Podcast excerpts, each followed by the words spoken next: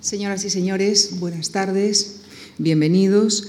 Y a propósito, en primer lugar, de las invitaciones que les hemos entregado a la entrada, permítanme a ustedes recordarles que el próximo viernes iniciamos nuestro nuevo formato titulado Conversaciones en la Fundación, en el que con una sesión mensual a las siete y media de la tarde, el periodista Antonio San José entrevistará a señaladas figuras de la cultura y la sociedad. El ciclo se iniciará, como decía antes, el próximo viernes con el actor y director teatral Josep María Flotats, a quien en meses sucesivos le seguirán el arquitecto Rafael Moneo, el editor Jorge Herralde, el bailarín y coreógrafo Nacho Duato, el especialista en comunicación digital Javier Celaya y el cocinero Martín Berasategui. Están ustedes cordialmente invitados. Y ahora sí, todo nuestro cariño y nuestra admiración para dar la bienvenida al arquitecto, al catedrático, al académico Luis Fernández Galeano, a quien agradezco en nombre de la Fundación Juan Marc que haya aceptado una vez más nuestra invitación. Como ya he recordado alguna vez, afortunadamente para nosotros, es larga su relación con esta fundación, ya que se inició cuando él solo contaba con 16 años, ocasión en la que obtuvo una primera beca de nuestra fundación para estudiar en el Reino Unido. Luis Fernández Galiano actualmente es catedrático en la Escuela de Arquitectura de la Universidad Politécnica de Madrid y director de la revista Arquitectura Viva. Durante varios años estuvo a cargo de la página de arquitectura del periódico El País, donde actualmente sigue colaborando en la sección de opinión. Miembro de número de la Real Academia de Doctores, ha investigado y ha ejercido la docencia en prestigiosas universidades extranjeras como la de Yale, Harvard, Princeton o en el Centro Getty de Los Ángeles, entre otros. También ha dirigido cursos en las universidades Menéndez Pelayo y Complutense de Madrid, entre otras. Es patrono de la Fundación Arquitectura y Sociedad. Jurado de prestigiosos concursos y premios internacionales de arquitectura, como el Premio Europeo Mies van der Rohe, ha sido presidente del jurado de la Novena Bienal de Arquitectura de Venecia. Entre sus libros se cuentan La Quimera Moderna, El Fuego y la Memoria, Spain Builds, en colaboración con el MoMA, y Atlas Arquitectura Global Circa 2000. Este año ha sido elegido académico de la Real Academia de Bellas Artes de San Fernando. Y si hace un año y medio se ocupó en esta misma tribuna de Frank Lloyd Wright, Mies van der Rohe, Le Corbusier, Álvar Alto, este año analizará el talento creativo de arquitectos enmarcados ya en el siglo XXI, todos ellos galardonados con el premio Pritzker. Norman Foster será el protagonista de la conferencia de esta tarde y le seguirán Coljas, las parejas profesionales formadas por Herzog y Demgon y los japoneses Sejima y Nishizawa. Señoras y señores, les dejo con el análisis eh, riguroso y al mismo tiempo apasionado al que ya nos tiene acostumbrados Luis Fernández Galeano. Muchas gracias. Muchas gracias también a Javier Juanma, Lucía Franco, por invitarme otra vez hasta vuestra casa, que fue mía, es verdad, hace ya mucho tiempo, desde los 16 años, y que, y que tuve, digamos, el, el gusto también de visitar hace año y medio con motivo del primer ciclo de arquitectura en esta casa, que he querido recordar aquí con uh, algunas imágenes simplemente de lo que entonces hicimos y explicaré por qué. En este primer ciclo hablamos de, de Frank Lloyd Wright, hablamos de Mies van der Rohe, hablamos de Le Corbusier y hablamos de Alvar Alto, cuatro grandes maestros del siglo XX, eh, que tuvimos ocasión de ver en martes y jueves sucesivos, en cuatro charlas que espero que transmitieran por qué les damos el nombre de maestros. Esta vez, Lucía y yo no nos hemos atrevido tanto y hemos hablado solo de protagonistas. Voy a hablar de cuatro protagonistas. Y digo voy a hablar porque algunos, que no tuvieron dudas en el anterior ciclo acerca de que los arquitectos convocados vendrían en espíritu, se han pensado que en esta ocasión tendríamos a Foster, a Sejima, a Herzog. No es así. Van a tener que conformar con mi presencia hablando de los arquitectos, pero no de los arquitectos mismos. Los cuatro de este ciclo, que también eh, en la invitación que la Fundación ha redactado ha elegido un edificio para representarnos son, en primer lugar, Norman Foster, representado aquí por el Swiss Re de Londres. En segundo lugar, el jueves, Ren Coljas, representado por la Casa de Música de Oporto. Después, los suizos Herzog y de Murón, con un edificio de Madrid, el Caixa Forum. Y finalmente, los japoneses Sejima y Nishizawa, representados, como ven, por el Rolex Center de Lausanne. El primero de ellos, Norman Foster, es el arquitecto visionario, el arquitecto de la técnica, el arquitecto que va a ocuparnos la tarde de hoy. A continuación hablaremos sobre Rem Koolhaas, el intelectual, cáustico, provocador, el más próximo a los asuntos urbanos. Después hablaremos de la pareja suiza de Basilea, Herzog y de Murón, los más próximos al mundo del arte, quizá por la propia naturaleza de la ciudad de Basilea, y mm, que como ven estaban representados por una obra en Madrid que seguramente muchos de ustedes conocen. Y finalmente, los más jóvenes y los más elusivos, Kazuo Sejima y Rie Nishizawa, japoneses de Tokio, que representan el lirismo, la poesía, la voluntad de hacer arquitectura con casi nada, hacer que la arquitectura casi se evapore y desaparezca. Me dirán, esta colección de protagonistas nos falta uno, nuestro Rafael Moneo, es verdad, pero eh, Javier y Lucía me advirtieron que va a estar aquí, como Lucía les ahora mismo les decía, en una entrevista dentro de muy pocas fechas y hemos preferido, digamos, dejar el estrado con Rafael para ese día. Así que desaparecerá esa parte de la arquitectura que está más preocupada con la historia y la memoria que Rafael también representa. Decía de los maestros a los protagonistas. Hemos sido pudorosos y quizá en exceso, porque la verdad es que los cuatro que voy a presentar tienen igualmente categoría de maestros, por muchos motivos. El primero de ellos, sin lugar a dudas, Norman Foster, que yo quiero que retengan esta imagen en su retina hasta el final de esta conversación. Norman Foster dibujando, rodeado de lápices, cajas abiertas de lápices. Porque es a través del lápiz como este niño nacido en un barrio pobre de Manchester, una ciudad degradada, llegó a ser el arquitecto seguramente más poderoso del mundo. A través del el lápiz y su mano izquierda. Entonces, de este zurdo genial hablaremos hoy. Y hablaremos también desde sus inicios, sus inicios en un Manchester que representa muy bien esta pintura de Lowry, el pintor de la ciudad. Una pintura hecha solamente cinco años antes de que él naciera, salida de la fábrica, que transmite muy bien la condición deprimida de esa ciudad industrial británica. Y ahí nace el joven Norman, hijo único, de unos padres modestos, aunque aquí los vean, digamos, vestidos de domingo, la madre ama de casa, el padre empleado en una tienda de empeños, que le pueden dar afecto, pero no le pueden dar ni soporte intelectual, ni artístico, ni siquiera económico para ir a la universidad. Lo que le dará todo eso será el dibujo. Norman nace en un barrio en el que nadie ha ido nunca a la universidad. Al cumplir los 16 años, y acabar su, su escolaridad, cosa que muchos ni siquiera completan, buscan un trabajo. Él lo busca también, de conserje en el ayuntamiento. Ahí está dos años. Pero él sabe que quiere otra cosa.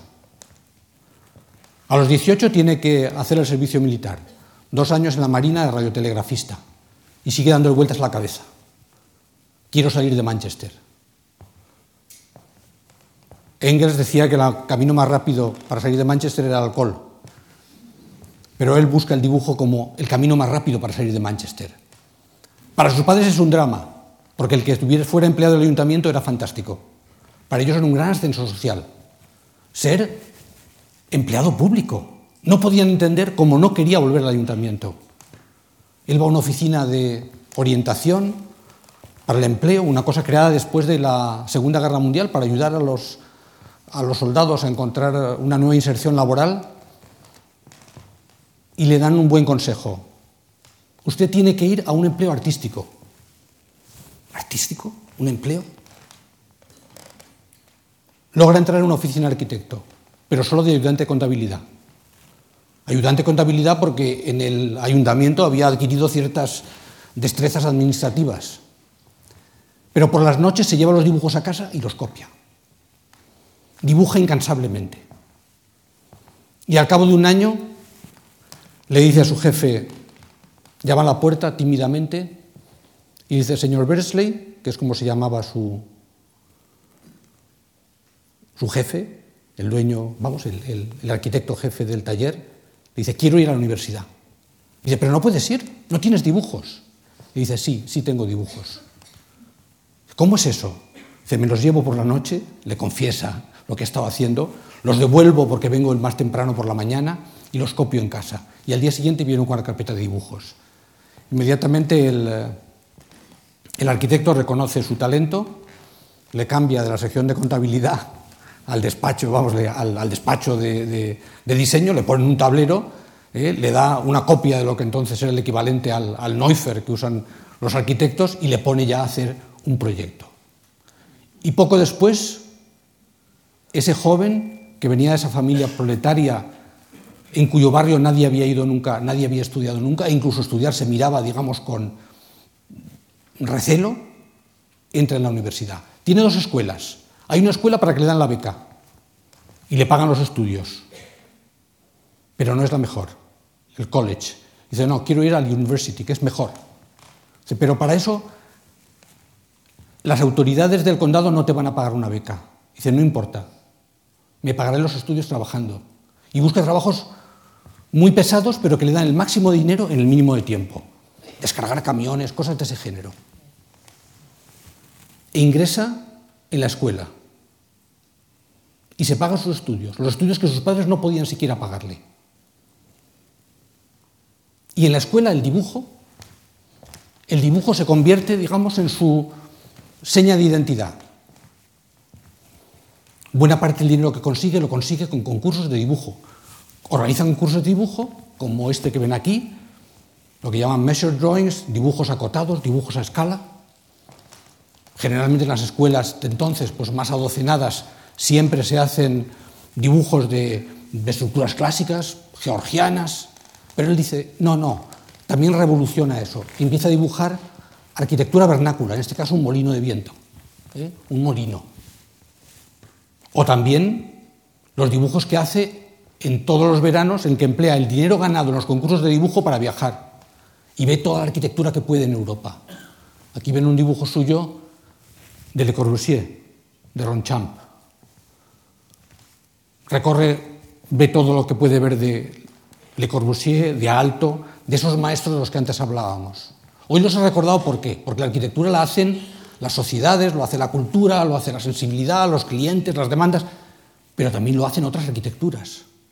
Por eso hoy y los días siguientes voy a hablar de estos maestros del siglo XXI, pero con frecuencia aparecerán los maestros del siglo XX como referencia imprescindible para entender el siglo XXI. Por eso Foster no podemos entenderlo sin haber dibujado Le Corbusier, sin haber dibujado a, a, a sin haber luego ido a América a perseguir las obras de Mies van der Rohe y de Frank Lloyd Wright. Al final acaba sus estudios al cabo de cinco años y consigue una beca para ir a Estados Unidos, su sueño. Una beca que estaba entonces reservada para estudiantes de Oxford y Cambridge. Él es el primer estudiante que no vive en Oxford y Cambridge que la consigue. De hecho, no consigue una, sino dos. Pide dos becas, la Fulbright y la Henry. Y al final se queda con la Henry. ¿Por qué? Porque la Henry le daba una, una, una green card y podía trabajar en América. Con la Fulbright solamente podía estudiar, le pagaban los estudios, pero no podía trabajar. Él, en fin, hace la solicitud de ambas, obtiene las dos y se queda con aquella que le va a permitir trabajar en América, que también revela, digamos, su actitud. Va a América, pero no solo a estudiar. Va a intentar conocer un mundo nuevo desde abajo. Y va al lugar más inapropiado para eso, la Universidad de Yale, un reducto de privilegio donde tradicionalmente solamente han ido las, las clases eh, pudientes americanas. ¿no? Pero ¿qué ocurre? Que entonces en Yale hay una conspiración de talento extraordinaria. Los últimos edificios los ha hecho Louis Kahn. El director de la Escuela de Arquitectura es Paul Rudolph. Está Sergei Chermayev. Está también James Stirling, que viene a dar clase allí regularmente.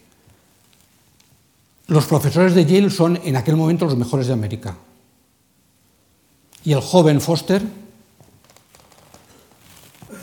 trabaja en esa escuela que es muy distinta a la que venía. La que venía cinco años, que había estado en Manchester y era de nueve a cinco.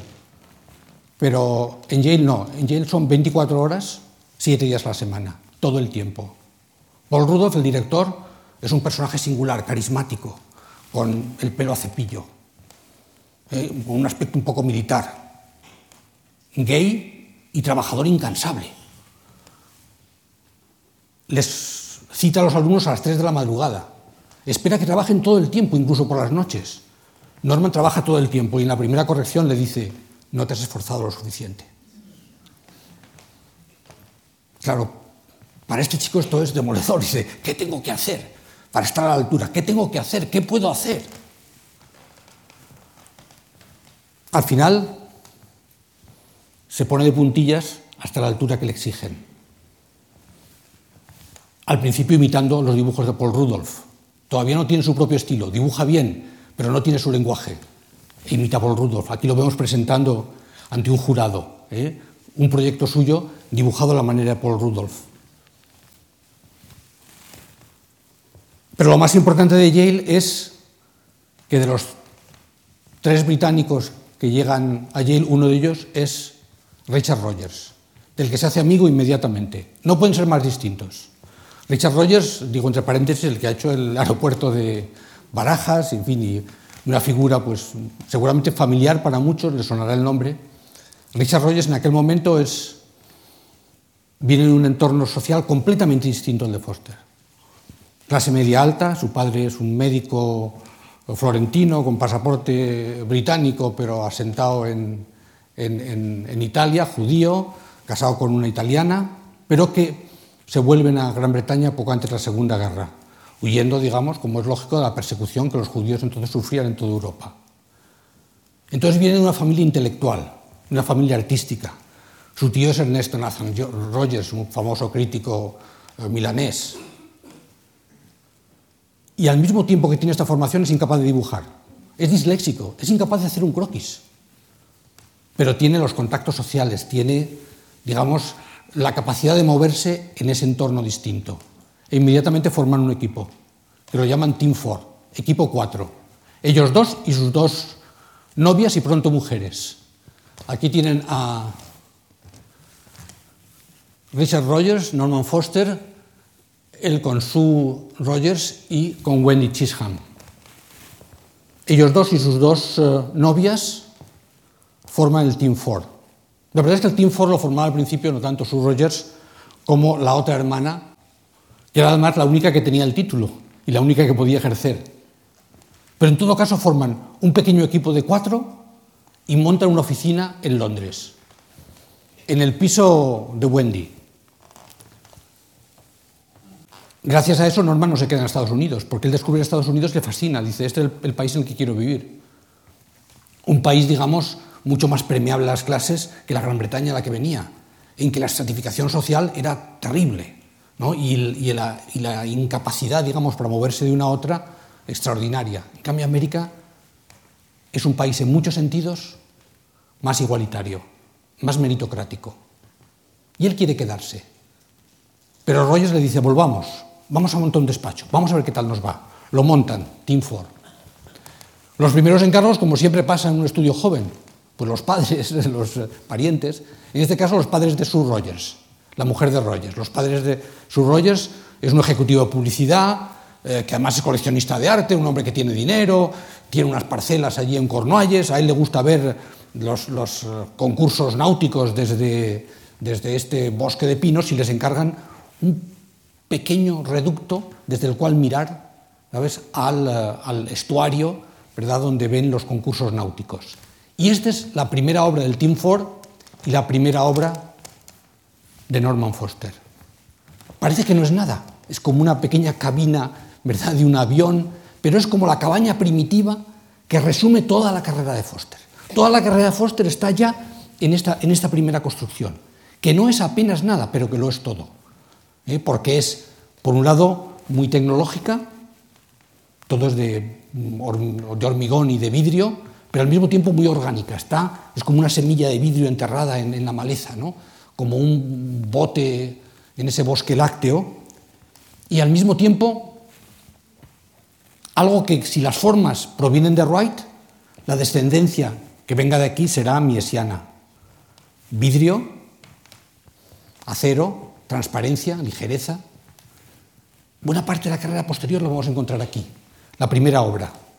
Inmediatamente después les encargan, hacen la casa de los, la casa de vacaciones, ¿verdad?, del padre Su, y luego les encargan una, una pequeña urbanización que, yo, que, está muy bien representada en este dibujo de, de, de Foster, que no obtiene licencia. Aquello no funciona. Pero consiguen hacer algunas casas. Por ejemplo, esta, Skybreak, que enseguida la publican las revistas. Y Kubrick la elige para rodar aquí la naranja mecánica. Empiezan a ser conocidos. Empiezan a ser conocidos. Empiezan a sonar. Tim Ford, estos chicos jóvenes que han venido de América, empiezan a sonar. Y al fin el gran encargo. Un, una gran fábrica. Reliance Controls. Entonces es el momento de auge tecnológico en Gran Bretaña y ellos dan el salto de la arquitectura convencional, húmeda, hecha con mortero, ladrillos, arquitectura seca, fabricada. Una arquitectura que no se construye, que se fabrica, una arquitectura industrial. Un contenedor neutro, un contenedor neutro que es apenas una losa de hormigón ¿eh? y encima una, una, un contenedor ligero de chapa. Eso que ellos llaman umbrella building, edificio paraguas, y que está muy en sintonía con lo que en América estaban haciendo entonces no solamente los Sims o, o en, fin, toda la gente que estaba en torno a, a Intensa, ¿no? o, incluso Ehrenkranz, ¿no? Es el mundo californiano trasladado a Gran Bretaña. El edificio al final es de una elegancia y de una simplicidad, de una mm, belleza en su reducción de la arquitectura a casi nada, que obtiene un éxito instantáneo. Les da muchos premios, muchos reconocimientos, pero no llegan encargos. Así que cuatro años después de fundarse, el Team Ford se disuelve. Cada uno va por su lado. Unos años más tarde, Rogers y su mujer harán equipo con Renzo Piano para ganar el centro Pompidou. Pero Norman se queda con Wendy. Se queda con Wendy y montan un despacho que llaman un tanto pomposamente Foster Associates. Son solo dos, pero bueno, asociados, da una imagen de gran, de gran empresa. ¿no? Y durante 18 meses están trabajando sin absolutamente ningún encargo. Siempre dentro de la misma línea, se presenta el concurso de Newport, hacen uh, propuestas de todo género. Aquí le ven dibujando, fíjese lo que dibuja. Está dibujando como siempre. Foster dibuja todo el rato. Cuando habla contigo está dibujando siempre. Está dibujando. Mm, es incapaz de transmitir eh, algo si no es dibujándolo, si no es a través de la punta del lápiz. Está dibujando esto. Está dibujando los proyectos que entonces hacen para una fábrica en Cincinnati, para un uh, almacén de Pirelli. Ninguno se construye. Ninguno se construye hasta que de repente surge lo que es seguramente el hecho más decisivo de su carrera. La joven pareja está a punto de irse a América. Han tirado en la toalla. Dice, aquí no hay trabajo, hay que volver a América, donde había oportunidades. Pero justo antes de irse a América, conocen a Fred Olsen, un naviero noruego que tiene unas líneas eh, que tienen su base en, los muelles de Londres y que quiere hacer un centro para los empleados. Y le pide a Norman que lo haga. Y Norman lo hace esta es una primera versión del, del, del, proyecto. Esto es lo que finalmente se realizó en una zona muy dura de los muelles y lo hace haciendo algo que era absolutamente insólito en aquellos muelles y durante mucho tiempo en toda la cultura industrial inglesa, que es mezclar a las secretarias de los descargadores, lo que ellos dicen el white collar y el blue collar, es decir, los trabajadores de oficina y los trabajadores eh, manuales. Esta cosa que solamente es posible porque también hay un escandinavo detrás, que tiene otra visión igualitaria del mundo, es la que le permite a Foster hacer un gran edificio de vidrio, solamente una fachada reflectante, que es un logro técnico y una especie de depuración minimalista dentro de esa misma voluntad de que la arquitectura no sea casi nada, pero dentro con un proyecto social igualitario. De aquí saldrán sus grandes edificios de aquella época. Digo saldrán porque el edificio, por desgracia, dura poco, los muelles están siempre en transformación, es demolido para dar paso a otros usos industriales y de él solamente nos queda la pintura de Ben Jonson, los reflejos ¿verdad? distorsionados de las grúas y los barcos en el, en el edificio de Ferdolsen. Pero digo que daría lugar a otros porque los tres clientes importantes que tiene a continuación Foster, los tres han ido a ver Fredolsen, se quedan maravillados y dicen, ese arquitecto quiero. La importancia de una primera obra. A veces porque se publica, a veces no, a veces porque el cliente quiere verla. Se voy a ver cómo funciona eso. Y entonces dice, yo quiero que mi, que mi arquitecto sea ese. Por entonces, claro, también estamos en el momento, los años 70, 1970, la contracultura. La contracultura se despachaba en dos versiones, la neumática y la geodésica. Y Foster coquetea con las dos. La neumática, en una oficina provisional, le encarga un edificio de oficinas, entonces ya se ha hecho un especialista en espacios del trabajo, le encarga un edificio de oficinas, pero tiene que hacer un espacio provisional para los empleados mientras acaba el edificio. Y los aloja en esta carpa neumática, que tiene más éxito que el edificio de oficinas que construye después. ¿no? O la versión geodésica, que él lo hace, digamos, con el que es entonces su figura paterna de referencia, que es Fuller. Entonces hace este climatrophis, este, gran esfera, que es un espacio de oficinas, ¿no? una, gran eh, bóveda que cubre, como ven, esta especie de bandejas técnicas y cuyo aspecto interior es como ven, y lo hace con, con su admirado Buckminster Fuller. Este es Fuller, y aquí enfrente Norman escuchándole atentamente. Fuller es una figura importantísima en su vida. Él, de todos los americanos que admira, y son muchos, desde Rudolf, ¿verdad? Pues hasta los Sims, el que más siempre es Fuller. ¿Por qué? Porque Fuller era el más visionario.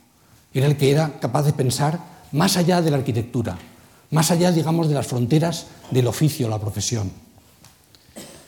Y entonces le llegan sucesivamente tres grandes encargos de clientes que han ido a ver el edificio de Olsen. El primero la IBM, nada menos. Un gran edificio para la IBM, 700 funcionarios, bueno, empleados, 700 empleados en un parque. Y construye una caja donde el deseo de hacer casi nada se lleva a su extremo. Fíjense cómo casi desaparece. ¿Dónde se detiene la caja? El reflejo hace que se funda y al final la caja desaparece en el paisaje. 700 personas dentro y al final nada, una piel de vidrio delgadísima. Que desde luego reproduce la experiencia de Fred Olsen, desde el minimalismo y desde la sofisticación técnica de estas grandes piezas de vidrio eh, sujetas apenas, digamos, con Em, de una manera que no llega a materializarse la estructura en el exterior. Solamente vemos la piel de vidrio. Ha desaparecido lo, que el edificio le hace sostenerse. La estructura no se advierte, solamente una piel exacta que a través del reflejo funde el edificio en la naturaleza.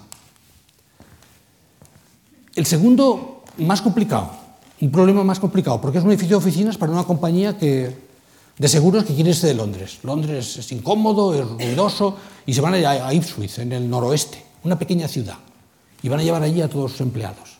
Hay que hacer un edificio nuevo. Se lo encargan a Foster. Y él entonces, de nuevo, el muro de vidrio, pero esta vez redondeado como el famoso rascacielos de Mies van der Rohe del año 22. Un edificio que no es solo una proeza tecnológica, digamos, y también un logro contextual en cómo se integra en esa ciudad medieval a través de esta planta meboide, sino que es de nuevo otra afirmación de confianza en la democracia industrial. ¿Por qué? Porque al final el edificio mezcla el trabajo y el ocio. El edificio está atravesado por un gran vestíbulo, iluminado con luz natural, unas escaleras que descienden, y que unen la piscina cubierta para los empleados del restaurante que está en la azotea con las zonas de ocio. De manera que las oficinas siniestras, que eran la norma entonces en, Gran Bretaña, se sustituyen por una oficina em, luminosa, alegre, con piscina, con restaurante y una terraza donde el trabajo y el ocio se mezclan. Y en tercer lugar, un museo. Un museo en una universidad nueva, en East Anglia, hecha por Dennis Lasson con estas características, formas un poco diagonales, y donde alguien que luego se convertiría en su mentor y casi en su padre adoptivo, Lord Sainsbury, los Sainsbury se convierten en los padres que él no había tenido y, y casi le prohijan a partir de aquí, le encargan un museo. Un museo porque quieren donar su colección de arte a esta universidad nueva. En Inglaterra tradicionalmente hasta los años 60 había dos tipos de universidades, eran Oxford y Cambridge y la Red Brick. Oxford y Cambridge eran la élite con sus edificios eh, neogóticos o góticos y en cambio Red Brick eran universidades digamos muy degradadas. En los 60 se crean las universidades nuevas y en esta que ven rodeadas de césped en un entorno digamos que habla de, un, mundo más ordenado, los Sainsbury quieren dejar su colección de arte y crear al mismo tiempo una escuela de arte. Y en lugar de tener la escuela y el museo, Foster propone, pongamos todo bajo un mismo techo. Todo bajo un mismo techo. En Olsen habían puesto bajo el mismo techo a, a los trabajadores manuales y a los administrativos. En IBM a las personas y las máquinas. En este último que acabamos de ver, en Willis Faber, estaban juntos el trabajo y el ocio. Aquí lo que está junto es la enseñanza y los objetos de arte. Quiere quitarle, bueno, se dice, quitarle importancia sagrada a los objetos de arte. Y entonces, como ven, es solamente una gran caja con instalaciones en, esa especie de doble piel, pero dentro se mezcla todo es un esfuerzo por reinterpretar el museo. Y se termina al mismo tiempo que el Pompidou. Pompidou, estando en París, tiene más visitas. Y al final es el modelo que tiene, digamos, más difusión. Pero ambos parten de lo mismo, desacralizar el arte. El Pompidou metiendo las obras de arte en una especie de gran refinería. En el caso de Foster, metiendo las obras de arte junto a la gente que trabaja alrededor, junto a las aulas, en un pequeño laberinto inscrito todo dentro de una gran caja. Como en todos los proyectos de Norman, cuando los plantea, plantea una reconsideración del tipo. Si hago un museo, voy a pensar los museos como si no hubiera habido nunca museos. Si hago un rascacielos, como si no hubiera habido nunca rascacielos. Si hago un aeropuerto, como si no hubiera habido nunca aeropuertos. Al final, es cierto, por una parte desacraliza el arte, pero por otro crea un templo de la era tecnológica, que tiene el mismo aplomo ¿verdad? Que, el, que el Partenón en lo alto de la Acrópolis. Así que por un lado lo desacraliza, pero por otro lado lo monumentaliza de nuevo a través de la monumentalización de la técnica. Pero claro, se termina al mismo tiempo que el Pompidou. El Pompidou es un éxito universal. Y el Pompidou es sobre todo expresión estructural y también expresión de las instalaciones. Saben que el Pompidou no solamente tiene por la estructura, sino que también tiene fuera las, instalaciones con esos grandes tubos de colores. E inevitablemente esa obra de su antiguo socio Rogers junto con Renzo Piano influye en Foster y le hace cambiar de chip. Esas obras que he dicho hasta ahora, cajas mm, perfectas, absolutamente minimalistas en su expresión, se transforman en estructuras expresivas. Pasa de las pieles a los huesos. Y el primero con este edificio, el Banco de Hong Kong y Shanghái. Algo extraordinario, porque el Banco de Hong Kong y Shanghái decide construir una nueva sede por un motivo fundamental, para transmitir la imagen, para enviar el mensaje a los chinos de que aunque se ha acordado que Hong Kong pase a soberanía china, ellos no se van a ir, se van a quedar en Hong Kong. Entonces la forma de transmitir ese mensaje al liderazgo chino es vamos a construir nuestra nueva sede y vamos a invertir un montón de dinero. Sepan que nos vamos a quedar. es desde luego una decisión audaz, porque muchos por entonces huyeron de Hong Kong, dijeron, Hong Kong pasa soberanía china, vamos a un entorno capitalista más amable, que a saber lo que van a hacer con nosotros. Pero ellos dicen, no, nosotros nos quedamos. Y una segunda prueba de audacia. Después de un concurso le encargan el proyecto a un arquitecto que hasta ahora lo más alto que ha construido es de tres plantas. Y se atreven a encargar un rascacielos. Como siempre, los clientes son decisivos, porque hace falta mm, valor para confiar en unos jóvenes cuya experiencia era muy limitada y en edificios en altura nula. Le encargan el proyecto y se convierte el edificio más celebrado de Foster. Todavía hoy, seguramente, el, el que por más motivos merece figurar en las historias de la arquitectura. El edificio recoge ideas del Pompidou como esa estructura exterior, expresiva, eh, que muestra mm, físicamente, muscularmente, cómo el edificio se sostiene, a diferencia de esas pieles que no decían nada, pero no llega tan lejos como rollos y piano porque las instalaciones no se manifiestan fuera. No es un edificio lleno de tubos exteriores, solo la estructura expresiva. El edificio es de una belleza extraordinaria, los croquis y las distintas soluciones estructurales nos darían para hablar mucho tiempo. Estas algunas de las soluciones que se abordan y finalmente no se materializan. Y lo que sí se materializa es una idea de Foster que luego usará en Reichstag y en otros sitios, que es el tomar la luz eh, natural a través de espejos y em, introducirla dentro del edificio. El espejo como una herramienta de iluminación y de, em, alegría, en el fondo, de vivacidad, ¿no? porque al final la luz solar es siempre cambiante por las nubes, es muy distinta a la luz artificial, homogénea. Y la planta, sobre todo la planta. Todos los núcleos de comunicaciones, hasta entonces los rascacielos estaba clarísimo, era, eran como un árbol, un núcleo central, alrededor un anillo de espacios utilizables y la fachada, generalmente portante.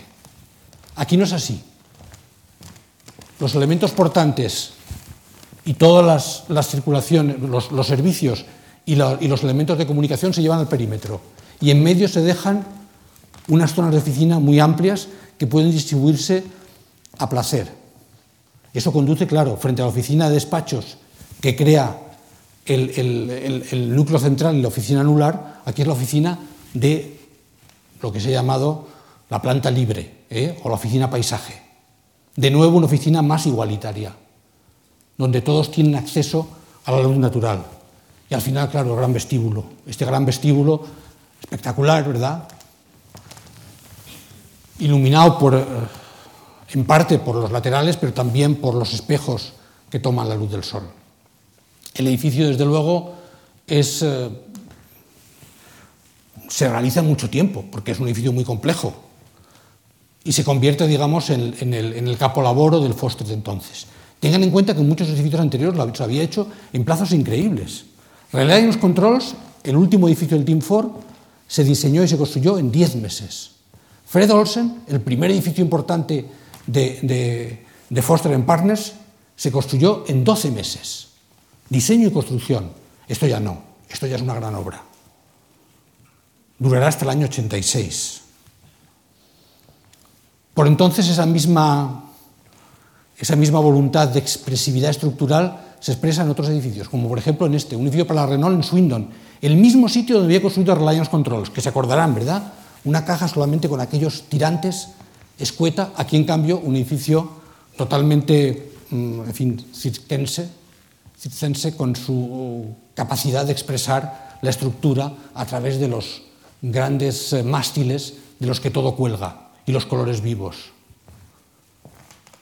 15 años después ha vuelto al mismo parque industrial y que ha hecho el tránsito desde Brunelleschi hasta Bernini, del primer renacimiento hasta el barroco. Ha pasado de su primera obra, que era tecnología escueta, que podemos llamar clásica, a una tecnología barroquizante como la que aquí vemos. Este es su momento más barroco. A partir de aquí todo, todo, todo irá cuesta abajo o cuesta arriba, pero en todo caso en otra dirección. Por entonces, claro, la oficina ya es poderosa, tiene encargos muy importantes son muchos, se trasladan a, una nueva sede y diseñan el mobiliario para la nueva sede, con la misma cabeza que habían diseñado Renault. Y de estos, y de estos muebles del año 81 para la nueva sede saldrá luego, cinco años después, el sistema Nomos de Tecno, que ya se comercializará y que muchos habrán visto en muchas oficinas, porque todavía está, está en, en fabricación. Pero esa voluntad expresionista se va limando, se va haciendo más suave. Cuando le encarga un aeropuerto, a él que ama tanto los aviones, la expresividad se reduce a la mínima expresión. Y valga la redundancia. Foster es muy aficionado a los aviones. Al principio usa planeadores, después son helicópteros, más tarde aviones de hélices, después reactores. Cuando cumple 75 años, hace una lista de todos los aviones y planeadores que ha pilotado y le salen 75. Y le parece una coincidencia tan extraordinaria que encarga 75 maquetas como recuerdo, una de cada aparato o helicóptero que ha tenido el gusto de pilotar. Así que si le encarga un aeropuerto, es el mejor encargo que pueden hacerle. El tercer aeropuerto en Londres, Stansted.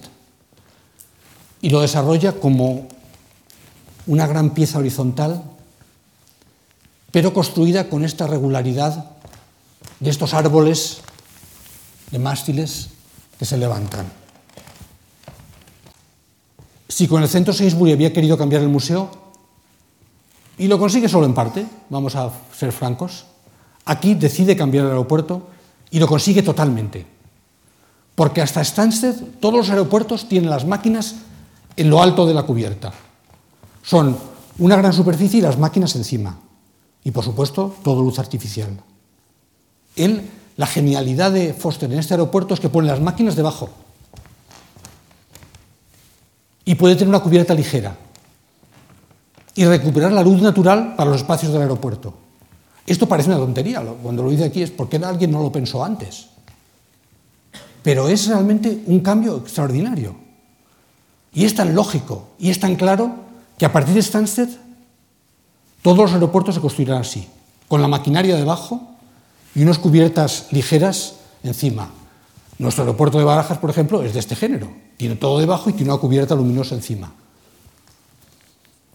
Y al final, el amor al diseño. Este árbol perfectamente mm, diseñado en todos sus elementos, con los elementos de señalización integrados dentro de los cuatro postes que forman el árbol estructural y repetido modularmente para dar lugar a estos espacios tan livianos tan aéreos, en los cuales sí todavía hay algo de esa expresividad estructural de los árboles, pero ya muy templada, muy templada incluso por su elección cromática. Todo tiene que ser blanco, gris, plata, no hay otra cosa. Y cuando lo ven en estos pórticos exteriores expresada pedagógicamente la estructura, comprenden por qué tuvo tanto éxito. Mirando hacia arriba, esto es el aeropuerto. Una claridad difusa que parece hacerlo desaparecer. Claro, es un momento importante de la vida de Foster.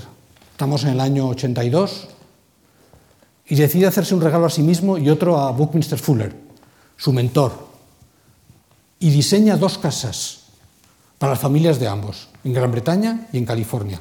Dos casas geodésicas. Aquí la tienen junto a la maqueta. Ese mismo año le dan la medalla del Riva y Fuller viene a Londres a pronunciar, digamos, el elogio de, el elogio de Foster. Sin embargo, Fuller muere diez días más tarde en California, diez días después de elogiarle en Londres a Foster las casas no llegan a realizarse. Es una premonición de los tiempos difíciles que van a seguir. Él intenta sustituir esta figura mentora de Fuller con Ott Leitscher, el gran grafista alemán, ¿verdad? que creó el sistema Rotis y que con, lo cual toda la identidad gráfica de, de, Foster está basada en lo que hizo con Eicher, y durante los años siguientes, hasta que muera diez años después, será su segunda figura de referencia. Pero necesita siempre esas figuras Esas figuras de, veneración y que siempre tienen un elemento en común, su radicalidad, su voluntad de llevar las cosas hasta el extremo. Primero Fuller, luego Eichler. Y por entonces, después de la trilogía de los que hemos visto de los edificios de pieles y de la trilogía que acabamos de ver de los edificios de huesos, ¿eh? otra trilogía, la trilogía de los edificios patrimoniales. Hasta entonces Foster se piensa en él solo como un arquitecto tecnológico. Es más, el Hong Kong y Shanghai Bank da lugar a una nueva etiqueta, high-tech. Estos arquitectos son high-tech, parece que hacen de la monumentalización de la tecnología su única razón de ser. No se piensa en ellos como arquitectos con sentido de la ciudad, con sentido de lo existente, con sentido del patrimonio. Y sin embargo, con el concurso de la BBC todo eso cambia. Le dedica tres años. La BBC es una organización complejísima, enorme. Trabajar con la BBC ya era muy difícil trabajar con ese cliente.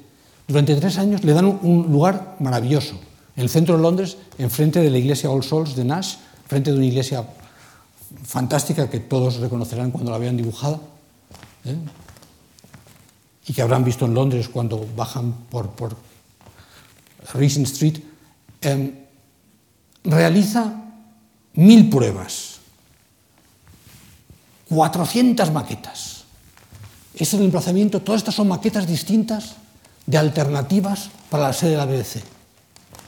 Todas ellas, digamos, intentando encontrar la mejor manera de insertarse en ese lugar con tanta historia en Londres.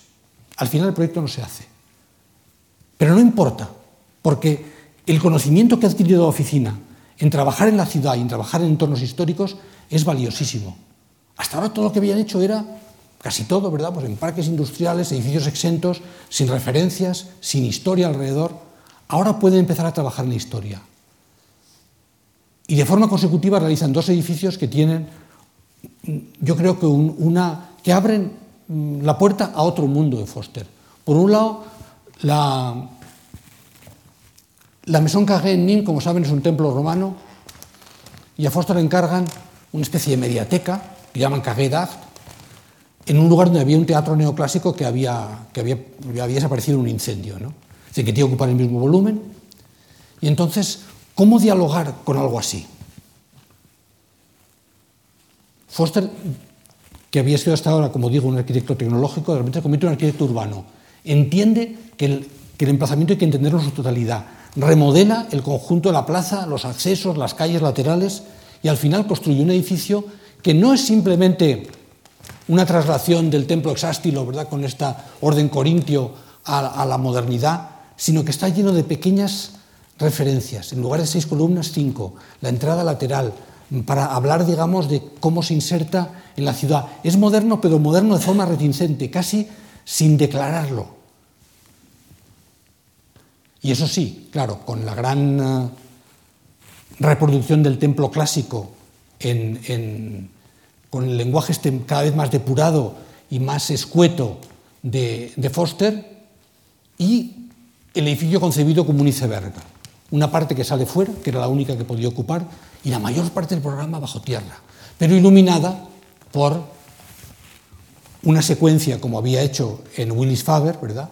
O como también en el, vestíbulo del, Banco de Hong Kong, que permite que la luz llegue hasta la cota menos uno, menos dos, menos tres. El edificio, desde luego, tuvo una visibilidad enorme por muchos motivos. El alcalde de Nimes era el dueño de Casagel, en fin, un hombre dueño hábil en las estrategias publicitarias, pero es verdad que hizo lo mismo que Cachagel para la alta costura, democratizó la cultura como la firma del, alcalde de Nimes había democratizado la alta costura. Y fue en su momento extraordinario. Poco después, Foster hace un edificio muy pequeño, pero enormemente significativo, porque está en Londres, la Royal Academy. A él le habían elegido académico hacía dos años y en el 84 le piden que la remodele, que la remodele para alojar unas nuevas galerías de exposición y lo hace con una sensibilidad que casi su propio lenguaje queda fuera. Como ven, las nuevas galerías son casi anónimas. ¿eh? lo único que realiza es una especie de corte entre dos edificios existentes que permiten poner en valor las fachadas que había, coloca un ascensor de vidrio, unas escaleras, no hace casi nada. Y sin embargo, esta operación quirúrgica de casi nada en la academia la ve todo el mundo, porque está en Londres, porque es la academia, porque todo el mundo va allí, ¿verdad? Pues a exposiciones, a eventos. Y se convierte en su tarjeta de visita. A partir de entonces, Foster es un arquitecto que tiene legitimidad para intervenir en entornos históricos. En el año 86 se termina Hong Kong, toda la gente de Hong Kong vuelve a la oficina, ahí tenían un equipo enorme, todos los socios actuales. David Nelson, todos los, socios importantes del despacho estuvieron en la aventura de Hong Kong. Cuando regresan en el 86 hay que crear una oficina más grande y la construyen ellos mismos, frente al Támesis. Es esta que ven aquí. En lo alto sería la vivienda de Norman Foster, la última planta, luego había algunas plantas de alquiler y en las partes inferiores sería toda la oficina. La oficina entendida, digamos, como un gran espacio abierto dentro de esa misma visión ¿verdad? De, la, de la democracia industrial, del espacio común de los espacios de trabajo. Es un momento, por un lado, de, gran, de grandes logros, pero también de grandes tragedias porque poco después de elegir el emplazamiento del, sitio para, construir su oficina al borde del Támesis, a Wendy le, detectan un cáncer y tres años más tarde muere, en el 89. No era solamente la esposa de Foster, era también la socia. Había tenido una parte muy importante en la oficina. Y entonces esta pérdida realmente le causa a Foster un, un daño importante en el terreno afectivo, pero también en el terreno profesional. La oficina puede abordar grandes planes, los de King's Cross, los de La Sagrera, hacen ya urbanismo de gran escala y sin embargo solo se encuentran en los, en los proyectos pequeños, proyectos como el Museo Americano del Aire, ¿verdad? Con, esto, con estos aviones americanos que habían quedado en la Segunda Guerra cerca de Cambridge ¿no? y que los alojan en un edificio bellísimo. ¿no? Aquí está la planta del museo, y aquí ven cómo están alojados y esta es la, expresión del, exterior. ¿no? O la adición que hace para su amigo el centro Sainsbury, para su amigo Lord Sainsbury, que le dice que se le ha quedado pequeño el centro y tiene que añadir algo, y le, añade lo que le llama la crescent wing, el, ala ¿verdad? en forma de, media luna, que como ven se parece mucho al Museo Americano. Es simplemente un pequeño podio el que ahora va va a soportar pues el templo que habíamos visto diez años antes. Los grandes proyectos de esta época no son todos felices. Lo que sí son, son, como digo, o estos pequeños proyectos o los proyectos que son casi de infraestructura. España hace dos. Por un lado, el metro de Bilbao, con los famosos fosteritos, ¿verdad? La, expresión exterior, ¿verdad? De sus, de sus galerías eh, de sección redonda o incluso la gran sección en, la estación más grande de todo, que seguramente recuerdan cómo tiene, digamos, los, la, salida por encima de los andenes dentro de la, bóveda cavernosa pero tecnológica del edificio o en la gran eh, estación, digamos, con sección regular. O la torre de Colserola, la torre de Colserola que se realiza como todo el mundo sabe, para los Juegos Olímpicos de Barcelona, para desde allí emitir la señal televisiva, porque al final los Juegos Olímpicos son una gran ceremonia televisiva a todo el mundo, y que Foster realiza con esta elegancia enfrente de, de, Barcelona, con esta sección, digamos, de, triángulo curvo, eh, uniendo todas las necesidades de comunicación en un fuste único. Tanto el metro de Bilbao como la torre de Barcelona tuvieron muy buena acogida y todavía hoy, ¿verdad? Pues son, son piezas del mobiliario urbano, casi podemos decir de ambas ciudades, que son apreciadas incluso como iconos eh, de, de, identificación. Cuando se ven las noticias eh, del tiempo en Barcelona, aparece, a veces aparece la Torre de Colserola. Los bilbaínos todavía hablan de los fosteritos. ¿no? Pero la Torre de Colserola tiene una importancia mayor todavía en esta historia, y es que se acaba en, el, 92, en el 93 le dan un gran premio, un premio de ingeniería que se daba en España, y en el 94 viene a recibirlo. Viene a recibirlo y les sientan al lado de Elena Ochoa. Norman por entonces, después de la muerte de, Wendy, pues ha tenido varias novias, se casa con una arquitecta del estudio, un matrimonio que dura poco, pero no, no, no consigue, digamos, eh, estabilizar su vida afectiva. Y con Elena lo hace.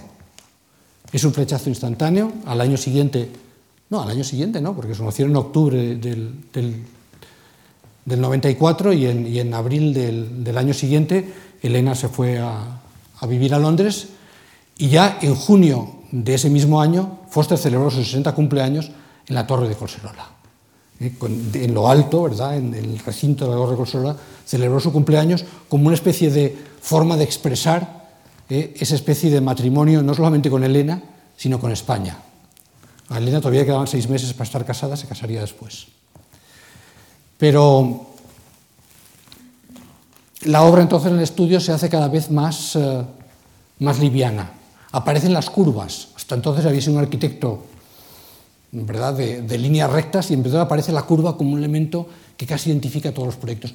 Hace el, rascacielos más alto de Europa, el Commerzbank en Frankfurt, y al final lo plantea como una torre ecológica con patios que se van alternando ¿verdad? en la altura, de manera que se fragmente un poco el, gran volumen del edificio y sobre todo que todos los puestos de trabajo estén próximos a una fachada o a alguno de estos patios intermedios. Esto lo pueden ver bien en este dibujo, para evitar, digamos, esa sensación de claustrofobia del gran edificio de oficinas, en que la ventana más próxima está a 50 metros. Efectivamente, el Commerzbank no es una obra tan importante, sin duda, como el Banco de Hong Kong y Shanghái, pero es una obra em, lograda. Otro gran edificio entonces, el, aeropuerto de Cheklak Hok en Hong Kong, que se realiza, como ven, es cuando se hace el museo, el, el, aeropuerto más grande del mundo, sobre una isla artificial. Aquí tienen la isla artificial que se construye para poder hacer es verdad que Renzo Piano había hecho pocos años antes otro museo, otro, otro aeropuerto en Kansai también sobre una isla artificial. Ese, a ese concurso también concursó Foster y perdió, pero aquí en cambio ganó y pudo hacer en Hong Kong este edificio verdaderamente gigantesco y sin embargo extraordinariamente leve, que parece que va a ponerse a flotar como una cometa. Un edificio que, como digo, con luces dos veces superiores a las de Stansted, es decir, que todo es mucho más grande en el aeropuerto de Hong Kong, sin embargo parece todavía más leve que él. De nuevo, por la combinación de la luz natural, los colores muy claros ¿no? y la delgadez extrema de las estructuras. En Francia ganó un concurso que hace con el ingeniero Brigelou para hacer el viaducto de Millau, un viaducto colosal, Fíjense, en la parte más alta está a 275 metros por encima del río Tarn. Y que sin embargo, gracias a esos pilares geminados, que se abren y luego se cierran, una obra tan colosal como esta parece de nuevo ligera. Como ligero sin duda el puente del milenio en Londres, que una Tate Gallery con, con San Pablo y que haría muy poco tiempo después. Pero la autoridad que le había dado el haber hecho el edificio de NIM y el de la Royal Academy le permite ganar el que seguramente es la intervención en un edificio histórico más importante de su carrera, el Reichstag. No hay un edificio en Europa con más connotaciones. El incendio del Reichstag dio lugar ¿verdad? Pues a la toma definitiva del poder por los nazis. Tal. La reunificación alemana hace que los alemanes tomen la decisión de volver con la, con la capital a Berlín y además volver a utilizar el Reichstag. Esto es algo verdaderamente mm, audaz, porque el Reichstag era un edificio mm, casi, digamos, gafado, no se podía usar. Desde luego no podía hacerlo un alemán, ¿sabes? Tendrían que buscar a un arquitecto, ¿sabes?, que pudiera, digamos, mm, quitarle las miasmas, ¿verdad?, que habían crecido dentro de este edificio. Y lo que propone Foster es varias cosas. Por un lado, hacer una gran cúpula que permita que la gente suba y esté encima de los parlamentarios.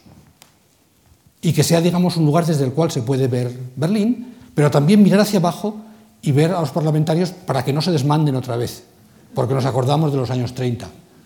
Por otro lado, dejar intactos los graffiti de los soldados rusos, que son todos obscenos y todos ellos, digamos, insultan a los alemanes. Los soviéticos tomaron el Reichstag dos veces, la primera vez fue para eliminar, digamos, a los francotiradores y la segunda para hacer la famosa foto con la bandera que está en todos los libros de historia, ¿no? y que significó el final de la guerra, porque era la, bandera, la hoz y el martillo sobre el Reichstag. Esa bandera que está en todos los libros de historia, que fue el final de la Segunda Guerra Mundial en Europa, la hicieron y después acamparon dentro. Y los soldados rusos llenaron las paredes del Reichstag de grafitis que se conservan hasta hoy. Foster le dijo a Helmut Kohl, entonces canciller, hay que conservar los graffiti. Kohl dijo, hay que consultar al Parlamento. Y el Parlamento dijo, sí. Muchos lo consideran ofensivo, pero vamos a conservar estos graffiti en caracteres cirílicos que sobre todo insultan a Alemania, para que recordemos el lado oscuro de nuestra historia. Y para hacer, digamos, ya la ceremonia del exorcismo total, pues el artista Cristo envolvió el Reichstag antes de que Foster empezara las obras, como diciendo, vamos a empezar de nuevo. Lo envolvemos y a partir de aquí es un edificio nuevo. Ya podemos usarlo como parlamento de la República Federal Alemana. Y efectivamente aquí tienen a Foster dibujando la cúpula sobre el suelo. Este es su famoso croquis donde aparece no solamente la cúpula de vidrio, sino este elemento cónico que lleva la luz hasta la sala interior, que aquí pueden ver mejor, ¿eh? el elemento cónico que con espejos introduce la luz natural dentro de la cámara, siendo así que la parte de arriba se reserva para las visitas de los, eh, de, fin, de los turistas y de los, y de los ciudadanos. ¿no? Y con la gran, la gran águila que había sido rediseñada en la posguerra para quitarle aire marcial, los, alemanes le llaman la, la gallina gorda, y que Foster intentó hacerla un poquito más, em, en fin, más marcial. No tuvo éxito. Estuvo trabajando cerca de un año en, la gallina. lo presentó a cuatro comisiones parlamentarias. Al final, en eso, a eso no se atrevieron. Dijeron, no, Alemania no puede con el nuevo Parlamento encima volver a una gallina más bismarquiana. No, no, no. Quedémonos con la gallina gorda. Ya sabemos que no parece un águila, ¿sabes? pero esto da una imagen pacífica que no queremos perder. En, la, en fin, la cúpula, como saben, hoy se visita por eh, los turistas. Es un lugar, si van a Berlín, tienen, como es lógico, que hacer la cola y subir arriba y verlo todo desde arriba. Eh, y el Parlamento, solo en una cosa no tuvo éxito Foster, de todas las que propuso, y es que quería haber hecho esto con tonos eh, plata, blanco, como es lo suyo, y el canciller Kohl dijo que no que necesitaban un poco de color y al final impuso los asientos azules y este tono un poco mostaza eh, para darle un poco de vivacidad al interior, eh, diferente al que Foster hubiera deseado.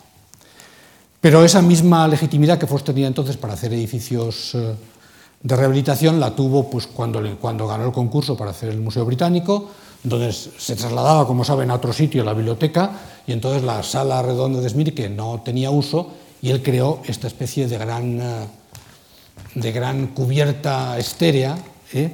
que por la noche pues, da esa imagen de ligereza y de transparencia en el, en el museo. Sospecho que estos focos laterales son cada vez más intensos, ¿no? Porque al principio íbamos bien, pero suben y suben, ya, ya me queda poco, pero aún así querría que vieran, que vieran las imágenes con, en fin, con la intensidad que merecen, ¿no? porque ya estoy perdiéndolas. Y sobre todo estas imágenes nocturnas ya nos obliga a ir a tientas. Acabo ya, pero sí que quiero hablar de algunos proyectos recientes que por distintos motivos yo creo que reflejan muy bien la, naturaleza de este Foster actual. ¿no? Por ejemplo, la biblioteca de la Universidad Libre de Berlín. La Universidad Libre de Berlín fue un encargo que le hicieron de rehabilitar, que le encantaba, porque todas las fachadas habían sido hechas por Prouvé, que era otro, digamos, de sus dioses tutelares, lo mismo que, que Fuller o que, o, o que Eicher, ¿no? Y entonces le encantó mm, rehacer las fachadas de la, de la universidad y añadir además una nueva biblioteca que es muy hermosa y que está dentro de esa, ese nuevo Foster, ¿verdad?, de curvas tendidas y livianas, ¿no? con estos espacios interiores tan insólitos en la obra de Foster hasta entonces y que al final se materializan así.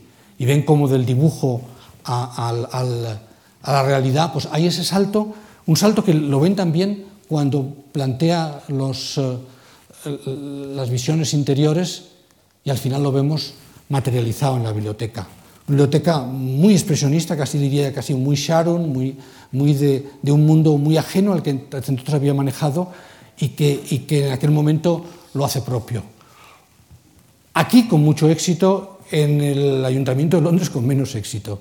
Pero en fin, eh, también hizo 50 maquetas para probar cuál era el mejor y al final al borde del Támesis hizo esta especie de, oye, ahora mucho mejor. Lucía ha hecho el milagro.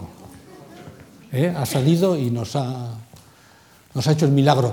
Eh, de nuevo, la alternativa final, pues Londres no había tenido nunca, como saben, ayuntamiento, en un conjunto de boroughs, unas famosas promesas de Tony Blair en una reunión que hizo en un, en un cine con arquitectos, la mayor reunión de arquitectos de la historia de Gran Bretaña, eh, organizada precisamente por, eh, por, eh, por, Rogers, que es más político que Foster, aunque Foster llevó a Maragall, al, al, al alcalde de Barcelona, a la reunión como su invitado especial, les prometió, si yo llego al, al, al 10 de Downing Street, Londres tendrá un alcalde, porque no puede ser que Londres no tenga una autoridad única que se ocupe de regenerarlo. Y consecuencia de la llegada de Tony Blair a, la, a, a, a Downing Street y, de, y de, la, creación de una alcaldía de Londres fue la creación del edificio mismo, que es este que ven aquí, y que tiene dentro también unas rampas espirales similares a las del Reichstag que acaba de realizar, dentro de la misma voluntad de hacerlo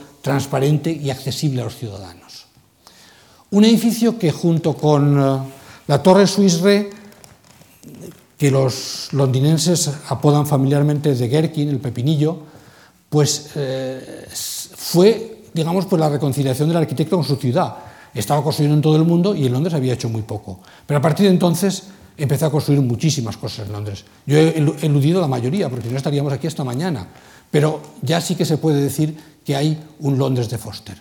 Pero un Londres de Foster que se ha hecho en los últimos diez años. Entre ellos, seguramente, el edificio más reconocible, más hermoso, más logrado es esta, esta torre de oficinas, hecha en el fondo como, como esas cosas que hacía con Fuller del Climatrophis, pero estirado, ¿no? o como esas casas eh, geodésicas que había diseñado una para, para Fuller y otra para él, ¿eh? pues lo mismo, pero mm, estirándolas para mm, darles esta imagen ¿eh? y, e insertarse con un perfil totalmente reconocible en la City londinense. Al mismo tiempo que, que se reconcilia Foster con su ciudad, pues eh, la expansión en todo el mundo le lleva a los lugares más insólitos, a Kazajstán, donde construye una pirámide de la paz y donde construye también un gran, un gran espacio recreativo bajo um, proyectos que todavía no se han materializado en, en, Moscú, como esta, eh, como ven, otro edificio colosal o la torre de Rusia, también de unas dimensiones eh, tremendas intenta digamos, hacerse con, el, concurso de la Zona Cero en Nueva York con esta propuesta bellísima, pero no tiene éxito. Y lo que sí tiene éxito es a la hora de construir la sede de Hearst, que se realiza sobre un edificio existente que debe de protegerse, que no puede tirarse, y sobre el cual eleva, usando el edificio existente como un pedestal, pues una especie de torre casi como la torre sin fin vamos, de Brancusi, ¿eh? que se eleva sobre ella y que tiene unos vestíbulos efectivamente pues, formidables de una uh, potencia monumental que solamente podía llenarla su amigo Richard Long, al que ven aquí con un pañuelo en la cabeza pintando las, las paredes de ese vestíbulo colosal hasta que quedó como ven aquí, ¿no? con seguramente la obra de arte eh, más grande que ha hecho Richard Long en su vida y que está en el vestíbulo del, del edificio de Hearst. Es también el momento, y hay que decirlo, de su llegada a España con armas y bagajes. Realiza una de las cuatro torres del Real Madrid, que seguramente todos conocen.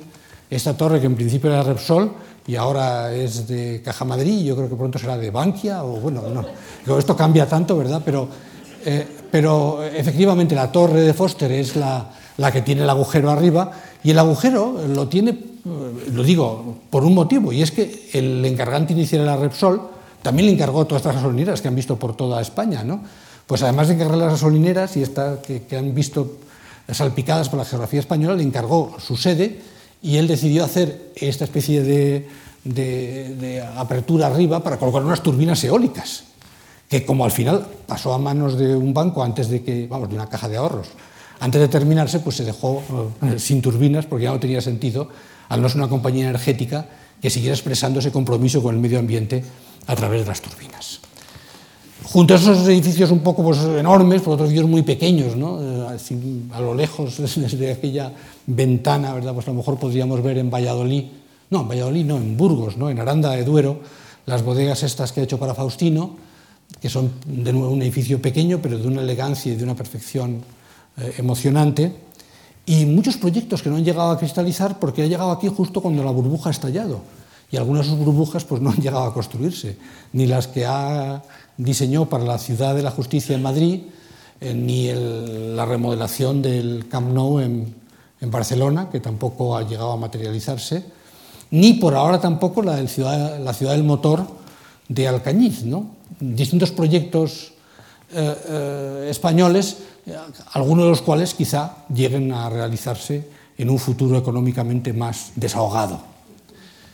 Pero mientras tanto, pues le hemos dado el premio Príncipe de Asturias, eh, él ha celebrado en la Galería de Lena pues, eh, a sus héroes, a Fuller, aquí digamos con una reproducción del Dimaction Car del, del, maestro americano, y con la propia Elena pues, ha presentado en San Sebastián la película que ella produjo sobre Foster, que tiene como título una frase de Fuller sobre Foster, cuando acompañó a ver el Sainsbury Center y le preguntó, ¿cuándo pesa su edificio, señor Foster? Foster, ni corto ni perezoso, al día siguiente se fue, hizo los cálculos y le envió una carta diciendo lo que pesaba cada parte. ¿no? Pues lo tomó muy en serio. ¿no? Y efectivamente, eh, si le hicieron la pregunta ahora cuánto pesa el edificio, señor Foster, habría que decir que, eh, que cada vez menos. Los edificios son cada vez más grandes y parecen cada vez más ligeros. Este es el edificio más grande del mundo, el aeropuerto de Pekín, realizado en tres, cuatro años máximo por un ejército de 50.000 personas trabajando los tres turnos para llegar a tiempo para los Juegos Olímpicos. Y lo ven aquí y parece pequeño, parece casi una maqueta, ¿no? no es apenas nada. Luego, en su uso, es un aeropuerto extraordinariamente claro, o sea, enormemente confortable, ¿no? y sin embargo es, pues ya digo, el aeropuerto más grande del mundo y una construcción que fue verdaderamente eh, titánica. Ai Weiwei, por cierto, el artista, fotógrafo, lo fotografió eh, todos los días durante los tres años y hay un libro que recoge las fotografías de Ai Weiwei que les recomiendo. Y al final, efectivamente, ¿cuánto pesa ese edificio? Pues cada vez menos. Visualmente cada vez menos, cada vez más ligeros y cada vez más ecológicos. Incluso en cosas como la que está haciendo, por ejemplo, ahora en Abu Dhabi, Masdar, una ciudad sin coches, sin residuos, carbon neutral, ¿Sabes que ya ha empezado, eh, estas son imágenes, pero esto ya son eh, la parte construida, ha empezado a construirse ya, dentro de una voluntad de aprender de la ciudad tradicional islámica, porque si algo sabe Foster hoy es que se puede aprender mucho de lo existente, de la tradición. Y aquí, por ejemplo, está aprendiendo la tradición y al final tiene cosas que están extraídas de la gran arquitectura islámica, ¿verdad? de las celosías y de los patios. ¿no? Lo mismo que cuando planteó el mercado central de Abu Dhabi, que se inspiró en los mercados tradicionales islámicos para construir el que ahora ya existe allí.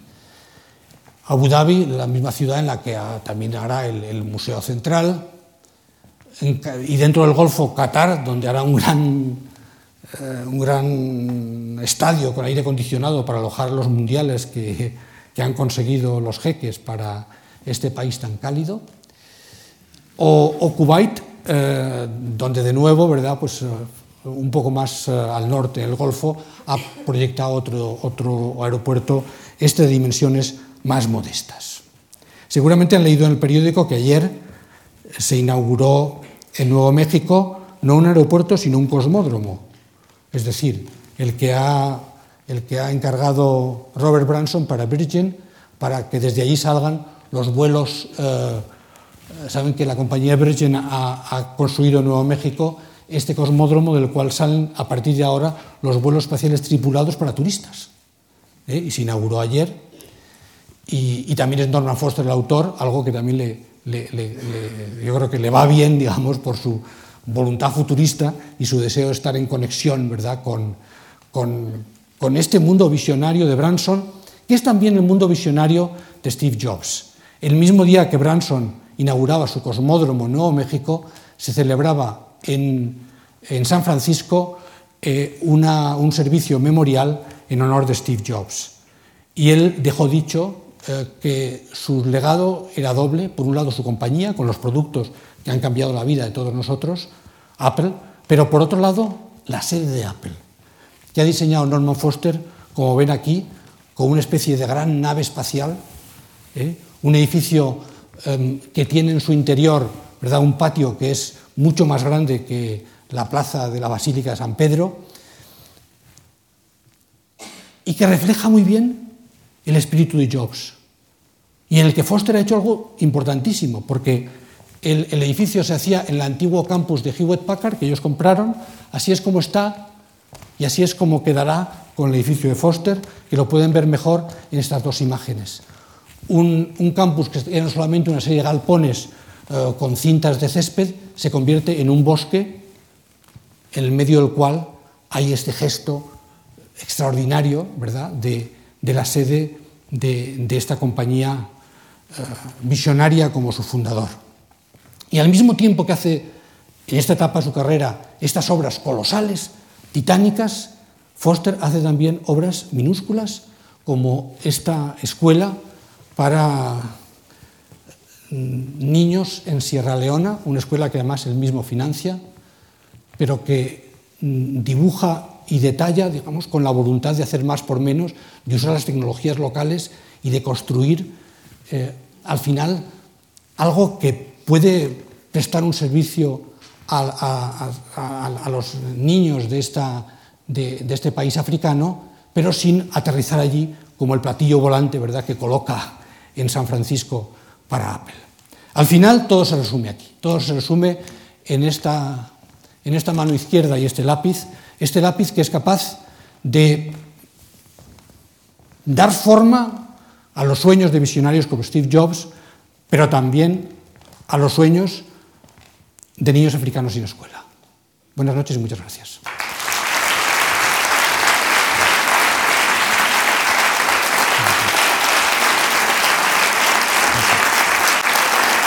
ことでございます。